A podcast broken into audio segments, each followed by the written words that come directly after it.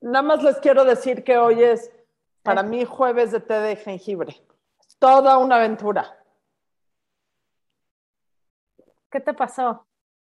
Eh, nada, estoy tratando de, de ser sana y, y como se llame, lo que sea. En camino no lo vas a lograr. Yo Ah, comparado con, con la, con la foto que subió Ibabel de una mega caguama, o no sé qué era, pero se veía enorme, ya me sentí mal que mi cerveza es tamaño normal. Oh, Uy, no. Eso, una ¿Cuál ampolletita. trajiste? Estas son las Esto invitadas que es una- queremos, chingada. Claro que en ese momento sí dije, como la acabo de descubrir, este, la voy a tomar así, pero ahora traigo mi bonito tarro para Bueno. la chela. Para quien no conozcan físico a Ibabel, esa caguama de modelo es probablemente más grande que Ibabel, porque Ibabel es petit, finita, preciosa, y tiene una, o sea, se toma una mega cerveza de trailero americano en Tennessee. Y, y- y tú con No. tu pinche té de jengibre, güey, con tus dos Adina, metros. esto no es de trailero este, americano porque es una negra modelo, es que eso es lo que está espectacular, que es una caguama, Es la favorita. sí. es una caguama fifí.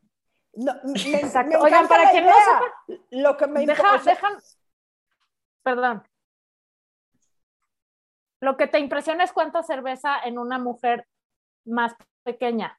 Sí, exactamente. Y, O y sea, tú, ¿cuánto té de jengibre en una mujer tan grande? yo sé, pinche desperdicio de vida Está mal. pésimo. Este, para que no sepa quién es nuestra invitada del lujo de hoy, les voy a decir que dice así su perfil de Instagram. De Insta. Periodista, analista política, liberal, motociclista, cocinera y crochetera. Hola, Ibabel. Eres muy bienvenida. Y chelera desde toda la vida. La Chelera primera vez que bebí modelo. cerveza creo que tenía como cinco años. Ah, pues entonces eres la cuarta burrarisca. Sí, No porque- sabemos crochetear. Bueno, yo no, pero Y no me digas que si eres motociclista. Sí, claro. no, pero- de, no de, mo- no de digo a la moto. Margator. De moto Ah. Y yo todavía no, pues que confiese. no. ¿Eres motociclista? De moto, sí. No, pues no leíste su perfil en Instagram hace 32 Ya sé, ya sé, pero lo que quiero saber es que tienes tu moto y te vas a pasear los sábados o te pasas por toda la ciudad en moto o qué. No, yo soy como motociclista pizzera. O sea, No, no soy motociclista de Harley Davidson que se vaya los fines de semana a Querétaro o a Cuernavaca, este, o a la Peña de Bernal. La verdad es que para mí es un, es un medio de transporte. Es un poquito más grande que una moto pizzera, pero no es una moto de carretera para andar así, este, paseándome. La verdad es que, ¿saben por qué no la utilizo para carretera? Porque se me hace, o sea, es, es francamente, me parece una contradicción que vayas con tus amigos, que te le estés pasando padrísimo, que te subas a la moto y que no puedas tomar cerveza. O sea, ¿qué sentido tiene salir a la carretera, a un lugar padrísimo, este, incluso aquí cerca en la Marquesa, para tomar un té? O sea, o sea, y eso de un conductor designado, si eres un motociclista malo, no aplica. O sea, que te No vas de... aplica. Adina, Adina, pero es que no entendiste. Un té. O sea, reunirte con tus amigos para tomar un Un té. té. Inventar un programa, porque tú fuiste la culpable. Que dos tés. Jueves Sí. de chelas. Siento que Adina ya se está volviendo aburrida. Ya la perdimos, sí. Oigan, pero sí. no, no necesariamente porque no menosprecian la- las capacidades del té para generar estados alterados de conciencia. De, Pero té de jengibre. Té no. de ¿De qué es tu té? Ah, de jengibre, no. Jengibre. No va a funcionar. Sirve de Adina, ¿a algo. quién quieres engañar? Es que te vamos a explicar, Ibabel. Adina se, se va así por la vida. No voy a beber, no voy a beber, no voy a beber, no voy a beber. Corte a un día, se bebe todas las cervezas que hay en el lugar. No voy a beber, no voy a Ya. beber, no voy a beber, Así. no voy a beber. Tiene que hacer Hoy- luego un cleanse por por todas las ese día y, y ya, vuelve a empezar. Ah. Hablando de estados alterados de conciencia, el otro día me escribió una, mm, una, una, ¿cómo se dice? Podescucha, y me dijo, me agradeció haber hecho una conferencia. Me dijo, la verdad es que te agradezco que este, dijiste que consumías cocaína. Dije, bueno, te la probé, no vais a distorsionar la historia. Dijo, no, porque sabes que es que en México todo el mundo te juzga. Dices que este, probaste cocaína y entonces eres la peor, ¿no? Este, y le dije, la verdad es que, ¿sabes qué? Este, sí lo dudé cuando dije que, dije, qué estúpida soy, que, que demasiado honesta estoy siendo aquí en, la burra. Y me agradeció, entonces ya me, quedé más tranquila. Eh, pero bueno, que, pues ya, ¿qué alterados estados de conciencia y Babel consigues con qué sustancias? Para romper o, sea, o sea, sin, Mientras piensa la invitada, vivir en el ambiente político de México hoy requiere un, es un estado alterado de conciencia, porque estamos así todo el tiempo. Por eso hay que beber. Y yo creo que nuestro presidente tiene un nivel muy alterado de la conciencia, pero not in the good way. Yo pasé toda la tarde leyendo la iniciativa de reforma que, que, ya mandaron al, al, Congreso y cuando terminé de, de, leerla y hacer así mis, mis apuntes y compararla con la Constitución como está ahorita, te fuiste a vomitar. Tuve que ir por un tequila, olvídate de la cerveza. O sea, sí, sí dije, necesito un tequila ahorita ya. El tequila me sirve mucho, fíjate, para, para eso, pero también el whisky, pero también el mezcal, pero también el gin es la cuarta burrarisca. ¿Sabes qué, Adina? Te descuidas y te vamos a suplir porque ya no bebes, güey. adelante, adelante, les dejo las claves del SAT y que se encargue Ibabel del buzón tributario. No, eso no queremos. O sea, eso me alteraría la conciencia para mal también. ¿Qué vamos a hacer con este país? Un punto bueno, un punto bueno en esa reforma. Uno, uno.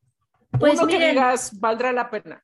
sí, pero pero justamente no quiero empezar por allí porque siento que todos los que estamos viendo los avances eh, autoritarios y de concentración de poder del actual régimen, de pronto queremos eh, un poco como matizar, bueno, por lo menos es mi caso, yo trato de matizar todo el tiempo y entonces empezar por decir, a ver, esto sí está bien, en esto sí tienen razón. Bueno, pues si tienen razón y si sí está bien, ¿sabes qué? Adelante y ni lo discutamos, o sea, y que, y que pase lo que tenga que pasar. Pero me parece que es mucho más grave o sea, me parece mucho más importante que levantemos las cejas y, y, pongamos alertas en los rubros que pueden ser peligrosos, como por ejemplo, fíjense que es que la verdad es que tampoco es que estemos bien, les digo, ya voy a empezar a, a justificarme, pero, ah, bueno, o sea, sin ninguna duda, sin ninguna duda, o sea, la alerta máxima tiene que estar no con la desaparición del INE para generar otra cosa, eso como quiera, bueno, pues allá ellos, eh, sino con el método que están proponiendo para elegir a los consejeros electorales. O sea, esto de que sea el poder público, aunque sean los tres poderes, el legislativo, el judicial y el ejecutivo, los que propongan cada uno a 20 personas para que, ojo, y aquí es donde está lo grave, hagan campaña. O sea, ustedes se imaginan una campaña abogado electoral experto en en partidos y todo, recorriendo el país para obtener votos, o sea, con tiempo en radio y televisión, y además el que tenga más votos, el que tenga más votos es el que, es el que podría ser elegido consejero presidente. Entonces podemos tener un INE con Roberto Palazuelos. Em, ¿Ya me congelé o se congelaron ustedes? De personajes con, con una personalidad ¿Quién se congeló? No, yo, yo creo que es mi internet el que está fatal y yo estoy grabando. Chinguen a ah. El caso es que esto que no les gusta de dos consejeros que son mucho más polémicos que técnicos, pues es justamente el perfil de las personas que van a ganar, porque qué tipo de personas ganan una campaña. Y además van a ser, güey. Al, rato vemos este consejero a Cuauhtémoc este blanco, ¿no? No, güey, espérate, a Fernández Noroña, a Salgado Macedonio, o sea, sus amigos, güey, son esos cabrones. ganan las campañas los que tienen dinero para hacer campañas o los que tienen backers para hacer campañas. Eso está de pánico escénico. Sí. ¿Tú crees que va a pasar? ¿Tú crees que eso tiene posibilidades de pasar? No, no tiene posibilidades de pasar, pero diera, incluso si, o sea, creo que que no tienen los suficientes votos y además están peleados ahorita, distanciados y acusando a la oposición, o sea, ni siquiera con la posibilidad de negociar una buena reforma constitucional Claro. con el PAN, con el PRI, con el PRD, pero, pero no importa, porque creo que el objetivo no es hacer esta reforma, sino mostrar, y entre comillas, mostrar, eh, bueno, no sí, mostrar a, a todos los, los, los mexicanos que, que, siguen al López Obradorismo que nuevamente eh, los que no son de Morena no quieren reducir los costos de la democracia eh, Son traidores. quieren que tener un instituto electoral que funcione mejor, ¿no? Es que ese es el problema siempre de este presidente, que yo creo que tiene razón en que de, de, donde todos los lugares donde ha metido la mano, que hay muchas áreas de oportunidad, ¿no? O sea, no, no es que las instituciones eh, y los organismos que ha cerrado funcionaran a la perfección. Todo siempre tiene una posibilidad de, de ser más eficiente y de ser mejor y de modernizarse. El problema de este señor es que su estrategia es cerrar todo y no hacer nada, es destruir, por destruir, por principio, yo creo que por un resentimiento tremendo que tiene, pero eso ya es otra cosa. Eh, y, y, entonces, en lugar de construir y mejorar y avanzar, nada más nos está haciendo llegar precipitadamente a 1960, ¿no? Alarmantemente. Sí. Salud, mana. ¿Sabes qué yo? Salud. Así de, ¿Sabes por qué bebemos? Me No, ya, era el, era el jueves de chelas, oigan. Íbamos a. Híjole, íbamos a, ¿A reír? vivir y a reírnos. Bueno. O sea, Y Babel, Sí. platícanos algo de ti que nadie sepa. ¿Algo de qué? De ti que nadie sepa. Algo de mí que nadie sepa. O sea, nadie en público, no un secreto de Estado, pero algo de ti curioso. Algo que no Mm. sepamos nosotras de ti. Ah, ya nada, ya, lo me que sea. gusta, me gustan mucho los hombres, todos, todos. Vamos o a sea, ser súper un- buenas amigas, Isabel, te lo estoy Soy hetero- gran, soy qué gran pero- declaración. Qué gran declaración. Te O sea, admiro a ver, entiendo- profundamente. Te voy a decir una cosa. En, en nuestro podcast, o sea, en nuestro formato podcast, el programa se acaba. De eso vamos a hablar. Se acaba preguntándole al invitado quién tiene ondita. Entonces, déjate ir, mana. ¿Quién tiene ondita para ti? Así di muchos. No, por eso te digo que me gustan todos, todos. Lo que no entiendo es cómo hay personas, amigas mías, que están mucho tiempo queriendo tener una pareja, porque se vale eh, eh, vivir sola y feliz, pero queriendo tenerla y así de, ay, es que tiene una oreja más grande que la otra, ay, es que está un poco panzón, ay, es que no me gusta que está pelón, ay, es que quién sabe qué. Y yo a todos los que veo, digo, güey, no les encuentro ningún problema. Bueno, pero ¿quién, quién definitivamente son los cinco, top five hombres con más ondita? Es que tú. eso se lo preguntas a las chavas que les ven cosas a todos, a mí todos Bueno. me gustan, o sea, pienso Pero- que pienso que en un exceso, o sea, bueno, y aparte yo tengo compañero, este, y, y soy muy feliz con mi compañero, pero si no tuviera mi compañero, pues pónganme al de enfrente. Bueno, pero si, ¿quién quisieras que fuera el primero de enfrente? O sea, ¿quién sí? No, no, no. Ah, bueno, puede ser el güerillo ese feo de, de, de que él hace de agente 007, pero el feo. Ay, no, Daniel está Craig. guapísimo de Daniel. Craig. A mí tampoco se me De muy feo guapo. no tiene nada. De Es no, guapo no, no, feo. no. A mí me parece guapo que es feo, pero por eso me gusta. Sí, es del club de Javier A mí Bardem también me gustan los, los, los feos. Guapos. O Me gustan sí, más los viriles que, que los- que los bonitos. O sea, por ejemplo, una cosa así como Brad Pitt, bueno, yo tampoco sí le haría muero. el feo, no, le haría el feo, pero es así como que, bueno, ok, pues, ya, si no hay otra cosa. Pásalo, pásalo. que pase. Que pase el desgraciado. Ajá, si no hay otra cosa, Te, te pero... voy a decir quién, quién me trae de mal últimamente, porque ¿Quién? se me hace lo más sexy del universo. Y el otro día vi una foto de él sin camisa y dije, Madre Santísima de Dios, Lenny Kravitz. Ah, Lenny Kravitz siempre ha sido muy guapo. ¿Qué cosa? Adina, Adina ha llegado a una edad donde siempre dice el, Siempre el- dice el mismo. Lenny Kravitz. Pero dice, o sea, como si ese gusto fuera reciente, o sea, como si lo hubiera descubierto hace tres días. O sea, lo que está cabrón es que Lenny Kravitz pasa el tiempo y sigue, y sigue Sigue estando, muy guapo. guapo. Sí, cada vez Y dices, güey, este, este, este no, pero no envejece. Oye, ves Pero que Adina tú- Los, que negros son muy guapos. Muy Bueno, guapo. negros o afroamericanos, O como le queramos decir, pero Los guapos. negros son, son, o sea, lo máximo. Te- en tu- pero en todo, o sea, musicalmente son los Bueno, genios. los bailando, bailan bailan increíble. increíble, sí. Tienen los mejores Y cuerpos. los morenos también, me gustan mucho los morenos. Los orientales, No, no estoy Ah, tan no. segura. Te, te voy a decir algo, te voy a dar una recomendación. Hace como 10 o 15 años, Jodie Foster hizo una película bastante pinchona que, que era la parte película de la obra de King and I. Ajá. Googlea al rey de The King and I en la película de Jodie Foster. Era asiático. Había uno, había una película buenísima que se llamaba El Amante y oh my god, El Amante. Sí, pero son estos asiáticos, este, eh, occidentalizados. O sea, no, va- vamos a buscar un asiático en serio. O sea, en serio, en serio. Así como Adina 100% Ashkenazi, asiático 100% Asiático y guapo. pequinés.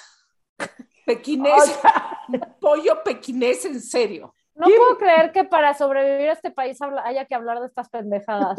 Pero es te voy a decir que asiático no es guapo. El, pre- presidente de Corea del Norte, Kim Jong-un, no es guapo nada.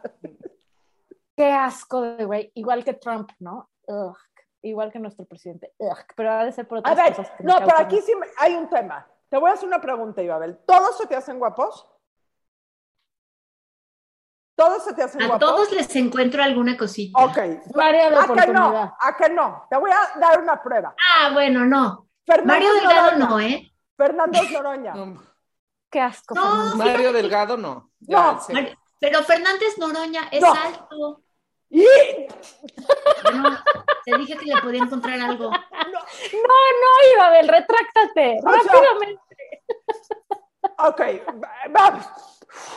Para eso es el Oye, psicoprofiláctico. oye, Ibabel, pero qué increíble. O sea, pero saben, ustedes no se dan cuenta de la ventaja. O sea, ve, ve este guapura en todos lados. Pues no, no guapura, pero alguna cosilla Atrac- que. Ajá. O sea, algo, O sea, que te algo gusta, pues. rescatas. Eh, O sea, eres un optimista. Razón por la cual también cuando analizas una noticia terrorífica le tratas de encontrar lados positivos. Ah, eso sí, trato de encontrar como que es. Pues es que si no, no se puede vivir, ¿no? Pero así eres también con las personas, o sea, vas allá del físico. O sea, tú le encuentras lo bueno a todo el mundo. No, no lo bueno, el detallito que puede estar bien para un día. O, o dos, o una vida. Ah, O sea, Ah. per- perdón que sea tan gráfica, no nos conocemos tanto y no quiero ser políticamente incorrecta. Pero el detallito que hace, que sí tendrías tus que veres con él, ¿Con ¿El qué? el detallito, Ahora- que, el detallito que hace que sí tendrías tus que veres con esa persona. no El se entiende quién estás. Ah, no, es que dice el detallito, que encuentra el detallito Ah. que hace. Ah, ¿Sabes qué, Laura? Adina te mandó a su güey de internet que a lo Y me mejor le sin internet. Se quedó sin internet. Me trajo el de Adina. Sí. Exacto.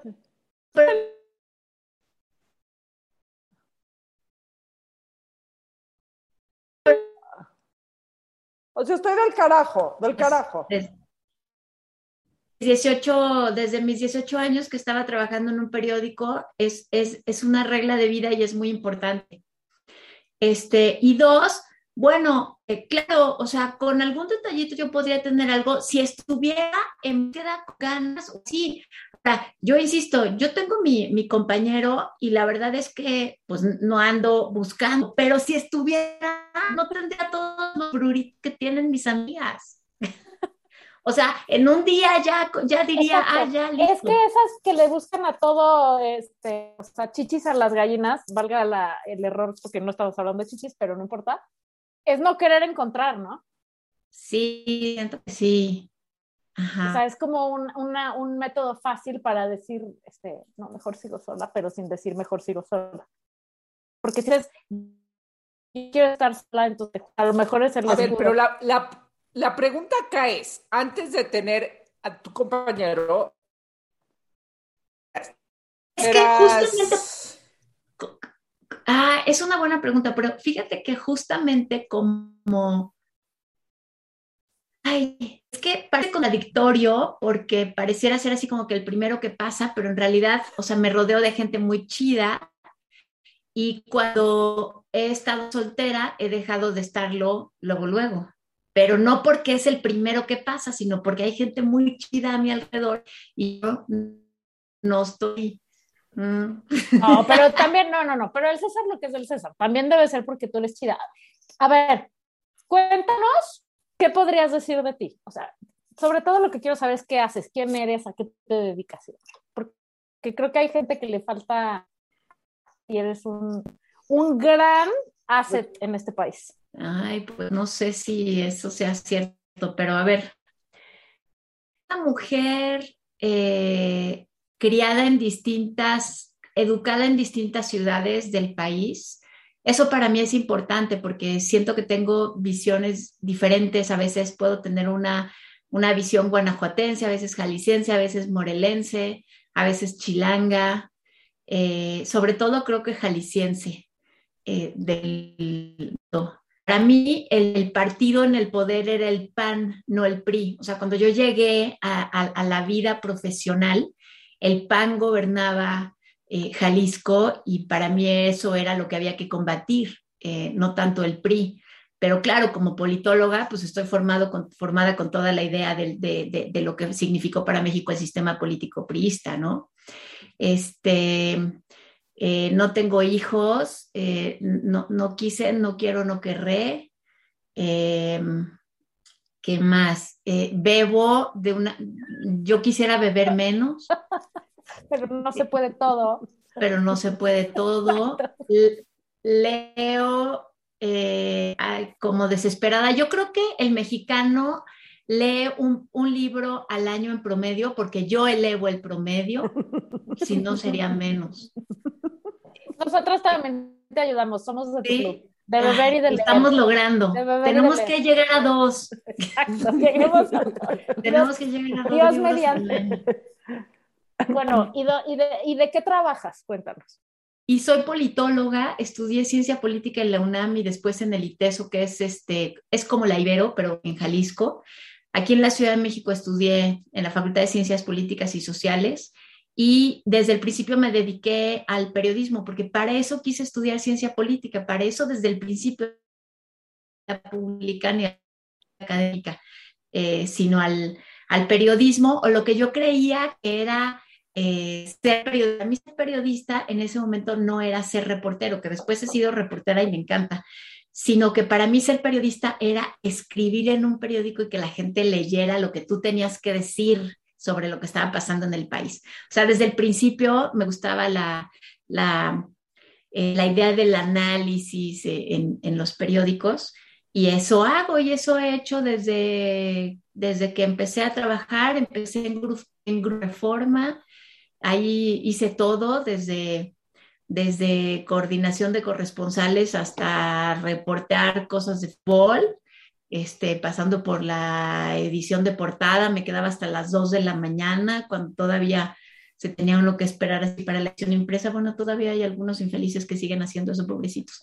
Este, y he hecho radio, he hecho televisión, eh, es, tengo, tengo varios libros en coautorías electorales eh, o de análisis de instituciones políticas. Eh, ahora escribo en Letras Libres, en Opinión 51, en El Economista, dirijo un diario en la Ciudad de México que por cierto se me cayó mucho con la pandemia, pero ya lo estoy tratando de levantar otra vez. En pocas palabras, pues soy como una periodista freelance. Ah, estoy también en Milenio TV y en ADN 40. qué hora duermes? Eso bebes. Por eso bebo. Porque es que no, no por la cantidad de trabajo, sino que tu trabajo se trata de decir, de leer y enterarte de cosas horribles todo el día. ¿Cómo sobrevive uno a eso? Y fíjate que yo, lo, yo, yo eso estaba pensando hace rato, justamente que dije, qué raro que el presidente manda una iniciativa y que además tiene un equipo que hace un análisis para hacer esa iniciativa y que mi trabajo consista así en la, en la privacidad de mi casa, en estar viendo cada renglón de la iniciativa que mandaron para poder hacer un análisis. Me hace, se me hace rarísimo, pero a mí me parece un privilegio. Eh, me encanta. La verdad es que no lo sufro. De pronto, o sea, sí pienso, híjole, pero sabes, siempre sobredimensionamos el impacto histórico de las decisiones estúpidas. Eh, en realidad, para una camisa que diga sí va a haber, sí, hay impacto, ¿no? Pero tampoco es que nosotros en nuestra vida diaria eh, vayamos a ver eh, cancelado algo de nuestros, este, de, nuestros hábitos o algo así. O sea, sí es cierto que la construcción de un aeropuerto como el que se hizo eh, cancela muchos anhelos y expectativas que teníamos para México, pero la verdad es que lo que hemos viendo en el aeropuerto de la Ciudad de México así de mal, pues lo veíamos antes y lo seguiremos viendo. Entonces, creo que lo que pasa es que nos aniquila esperanzas y, anhelos y, e ideas de, una, de una cosa distinta, pero así como que este, cambia nuestra vida que exista Santa Lucía, pues no, la verdad. a ver, pero aquí tengo una duda y espero que se oiga completa porque tenga buen internet objetivamente, sin hablar de expectativas, anhelos, etcétera, etcétera. ¿Y desde hace cuánto eres politóloga? ¿Desde hace cuánto? Tengo 47 años. ¿O sea, eres politóloga desde hace 25? 25. Ok. Las cosas están se han degenerado y se han empeorado en los últimos 25 años a nivel político, de derechos políticos y ambiente político. O sea, ¿tú crees que, tú o sea, en perspectiva, ¿tú crees que, que estamos igual, que estamos mejor, que estamos igual de pinche, nada más el grado de pinchismo es diferente. No, fíjate que ese, eso, eso discuto mucho con, con, amigos y colegas. Yo no creo que estemos, este, yo no creo que estemos peor. Eh, yo creo, pero tampoco creo que estamos eh, mucho mejor. Eh, sí, sí entiendo que haya cosas que se extrañan eh, de, la construcción de nuestro sistema de partidos, pero de, hace cuánto? Pues de hace 10 o 12 o 18 que no teníamos ciertas cosas y que aparte todavía no las hemos construido bien. O que yo no sé ni siquiera qué podríamos estar eh, eh, pidiendo del pasado, ¿no? en todo caso, yo siempre veo hacia adelante y creo que hay caminos que son mejores que otros y el camino que estamos ahorita no es un buen camino, pero eso no quiere decir que hoy nosotros estemos peor que ayer, quiere decir que nuestro futuro no va a ser tan bueno como podría serlo. Eso es lo que, eso es lo que yo veo. Y de alguna manera, y de alguna manera sí es, o sea, porque, porque si no estamos, no estamos peor que antes, pero no estamos mejor, es que es, eso es un retroceso, porque mientras otros avanzan, uno retrocede. Más bien, ¿no? lo pondría como que estamos mejor que, digo, peor que antes, sino que vamos, sino que, sino que es muy posible que estemos peor mañana que hoy, que es muy distinto a decir que hoy estamos peor. Hijos, yo, yo creo que el nivel de encono, de encuentro, y de todos al ring. el crecimiento del populismo, este, del crecimiento de, eh, bueno, más bien del decrecimiento de las democracias del mundo. Pero de todas maneras, o sea, a pesar de eso, no estamos peor, o sea, no estamos, no estamos en 1939 con todo lo que estaba sucediendo, no estamos en un momento además en el que la sociedad no tenga Bendito sea Dios que no estamos en 1939, estaría yo en severos problemas en este momento. Claro. Oye, este, pero o sea, sí entiendo tu punto. De hecho, hay un libro que, claro que no me acuerdo cómo se llama, que habla de eso, ¿no? O sea, que hace todas las comparativas de como humanidad, cómo hemos avanzado en, o sea, hay menos hambrunas, hay menos, o sea, todas esas cosas que miden la calidad de vida y por lo tanto si la sociedad mejor, la humanidad mejora o no. Pero en el caso México, güey, el nivel de inseguridad está peor que nunca. O sea, y eso sí nos afecta en nuestra vida diaria, porque sales a la calle en el semáforo y te asaltan, ¿no? El armado o este, la balacera o el derecho de piso en los restaurantes en Avenida Mazarik o en, o sea, sí hay cosas que están Bueno, pero a ver, si vivías en 1910... Este, sí, güey, pero no vivía en 1910, vivo en hoy pero, y sí me jode la vida un poco. A favor de, ese, de, ese, de esa narrativa, este, podías morir en la revolución. Sí, no, bueno, sin duda. Ah, no, es que además, ¿sabes qué? Yo creo que, sí, una de las cosas además que creo que en las que fallamos como, como ciudadanos es en la defensa de lo conquistado. O sea, si nuestra narrativa tiene que ver con lo que está mal, eh, entonces no, no, no, no podemos evitar eh, caminar hacia abismos peores. O sea, yo creo que podemos estar peor que lo que estamos ahorita en materia de seguridad, pero tenemos que defender lo ganado. Voy a agarrar esa frase, por favor, luego mándamela por escrito, porque la necesitamos poner como copy de este programa. La de, no, no, o sea, una camisa que diga. No, no, pero esta es una, o sea, si vamos con qué visión, vamos hacia abismos peores. ¿Lo puedes repetir, por favor? Uy, chala, ya se me olvidó. No, ahorita lo este, saco.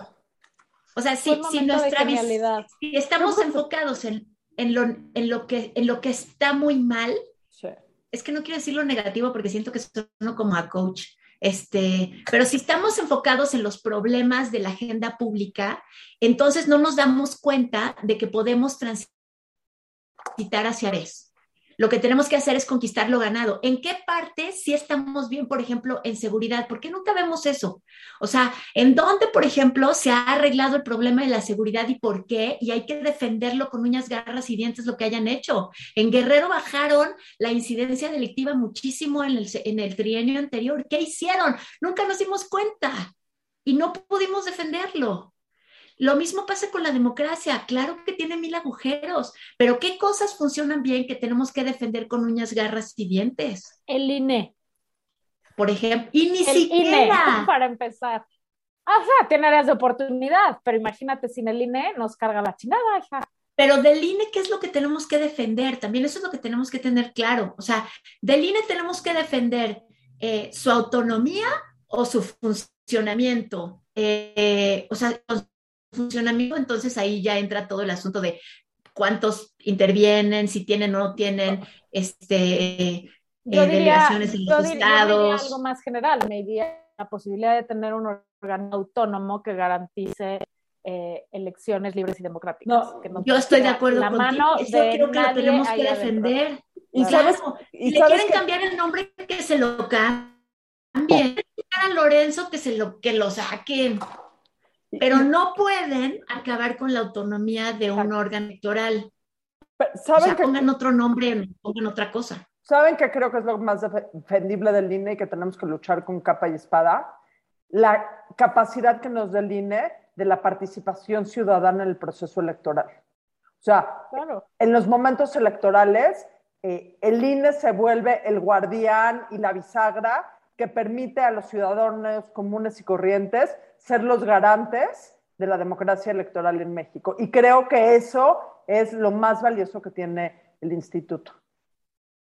Y, creo que ese es uno de los grandes argumentos de, para recordarle a la gente que se le anda olvidando o que se compra el speech del Señor de las Mañaneras, de que el INE son unos vendidos. El INE somos nosotros, el INE son ciudadanos. O sea, los que, los que trabajan en el INE todos los días y los que los en momentos electorales estamos en las casillas contando votos, recogiendo votos, montando las casillas, o sea, no, es que sea un partido político este, que quiera el, el mal o el bien, ¿no? O sea, es un organismo hecho por y para los ciudadanos y esa es la relevancia de ese, Pero, pero además, y, y, y qué, qué, importante es entender lo que acaba de hacer Ibabel, de leer la, la, la propuesta de reforma, porque si no, si no entendemos, si nada más creemos, ah, quieren destruir al INE, ah, y entonces explota el país así, este escándalo, y ya no entendimos qué era, ¿no? Ya no entendimos qué parte, como dice, bueno, si le quieren cambiar el nombre, bueno, pues antes se llamaba IFE, bueno, luego INE, luego si se quiera llamar IGE o lo que sea, o, este, eh, pero, pero ¿qué es lo que propone, eh, eh, no, este, esa reforma para, para, entender por qué defender? Claro, y yo creo que esa parte, la parte que tiene que ver con la elección, es la que es eh, gravísima. O sea, esto de que los consejeros sean propuestos por el poder público y además votados en campaña, bueno, no solamente los consejeros, también los, los miembros del Tribunal Electoral, este, los dos, pero eso, y lo demás, fíjense que tiene muchas cosas. Ahora sí voy a hablar como de lo interesante, eh, que se puede discutir. Eh, por ejemplo, eh, la red de los, los, diputados y senadores, eso se puede discutir. Yo no estoy de acuerdo en que, en que quiten a los, a los plurinominales la Cámara de Diputados, pero por ejemplo de senadores me parece fantástico, ya mañana. Ahora, en la Cámara de Diputados, lo que propone la iniciativa es una cosa muy rara, porque por un lado quita a los plurinominales, los plurinominales son los que están en una lista y en función del porcentaje que tiene un partido se les reparten 200 curules. Eso, ellos no hacen campaña, simplemente dicen, ah, pues el PAN tuvo 25% de, de, de, la votación, entonces le toca el 25% de las 200 curules, así es como se distribuyen. Eh, pero entonces ahora lo que quieren es que haya listas. Los 300 que no se eligen ahorita, así como plurinominales, van a su distrito, a Polanco, este, a Escapotzalco o a León, Guanajuato, y ahí están, oh, sí, yo voy a hacer esto, yo voy a hacer lo otro, y hacen campaña en su distrito y la gente de ese distrito vota por ellos. Lo que están proponiendo es que ya se acabe eso y entonces haya una lista y tú tengas cinco diputados para Guanajuato y entonces cada partido pone su lista y, y si ellos alcanzan el 60%, ya pudieron meter tres diputados, pero ya no van a ser por territorio, que es una listita y a lo mejor el quinto hace una campaña fregoncísima y, y, no entra porque nada más entraron los primeros dos. ¿Y por qué es un tramposo eso de voy a quitar a los plurinominales? Que hay una trampilla por ahí. Bueno, es que las, pero fíjate, por eso eh, poniendo el, el, como, como, como adenda la forma que están proponiendo, porque lo que, lo que normalmente decimos cuando se quitan los plurinominales es que se quita la representación de los partidos. O sea, es probable que haya un partido, el partido este, eh, de las este, mujeres trabajadoras del hogar, ¿no? O sea, digamos. Y entonces no alcanza a tener eh, un, un, diputado porque en su distrito pues ganaron el PAN, el PRI, todos y, no, y el Partido de las Trabajadoras no llegó, pero sin embargo tiene el 8% de la votación, digamos, en todo el país. O sea, hay un 8% de personas que, dicen, oigan, a mí este partido me interesa. Y lo que permiten los plurinominales es decir, ah, bueno, pues por lo menos que tenga un 8% de representación en el Congreso, por lo menos entre de los 200. Entonces, ahí va a haber una voz que sí hizo campaña, que sí tiene representatividad y que este, simplemente no está entre los primeros lugares en sus distritos. Pero con la idea de las listas, un poco quieren hacer eh, como que eso suceda, porque dicen, ay, de todas maneras van a tener voz porque no van a ganar el PRI, no se lo va a llevar todo, sino que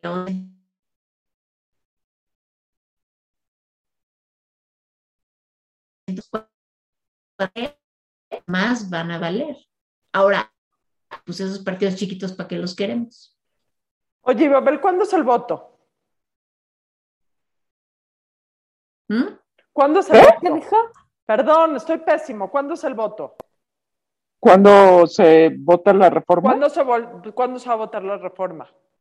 Pero esto apenas iba, iba primero a la Cámara de Senadores, ¿no? Con los senadores. No se va a votar porque no tienen la suficiente. Primero necesitaban hacer un periodo extraordinario, por eso ya es de técnica legislativa. y no tienen el suficiente número de legisladores para hacer el periodo extraordinario, entonces tienen que esperar y bueno, el caso es que no va a pasar, pero aunque no pase, me parece que es importante que discutamos las visiones de la democracia que tiene este, este gobierno, sobre todo para que cuando no pase, no nos salgan con que quienes se opusieron, se opusieron como pasó con la reforma eléctrica. O sea, eh, ya es probable que pasara la reforma eléctrica, pero ahorita la narrativa, y que además es una narrativa que beneficia eh, al poder, es que hubo unos diputados que estuvieron en contra de los intereses del país, en lugar de que todos supiéramos que la CFE se compra a sí misma eh, a 1.200 dólares, no sé si el kilowatt o el megawatt alguna barbaridad, imagínense, yo me lo sé bien, cuando el que compra a los privados eh, le cuesta hasta 200, o sea, seis veces más, ocho veces más, diez veces más el costo que tiene la CFE para producir y comprarse a sí misma. Y eso no lo decimos, lo que solo lo que oímos es, ah, sí, están en contra de los intereses del país. Nos sale carísimo. ¿eh? Sí, todo mal. Bueno, la verdad es que nuestra, nuestra, nuestra audiencia es completamente morenista. Entonces, creo que esto viene muy bien este, para que los haga reflexionar para, exacto, para que reflexionen sobre esta parte tan importante. Ok. Y Babel, ¿en dónde te seguimos? Vayan por un tequila. Dios. ¿Dónde te seguimos, Ibabel? Mm, fíjense que soy mala para Instagram y para TikTok, pero de todas maneras trato de subir de vez en cuando alguna cosilla pero lo hago con un sistema que me permite subirlo a Twitter y luego ya se va. Pero realmente en Twitter es en donde soy más activa. Estoy como Ibabel-A, Ibabelle, Ibabel se escribe Ibabelle. Ibabelle, con, primero con B chica, luego con B grande, guion bajo A. Hubiera sido mucho más fácil llamarme de Juanita o algo así. Güey, dile a Dina Chelminsky y a O sea, dime a mí. O sea, entonces, bienvenida al club no hay, no hay, no hay día que en lugar de manso lean manzano. Güey, les digo, lee bien, lee así de verdad. Ni manso lo saben decir, ya. Gracias por venir, mana. Siento que vamos a necesitar una reunión regular de estas contigo. No, vamos a comer, ¿no? Sí. Sí. Diario. Órale. Adiós. Bye. Adiós, gracias. Gracias.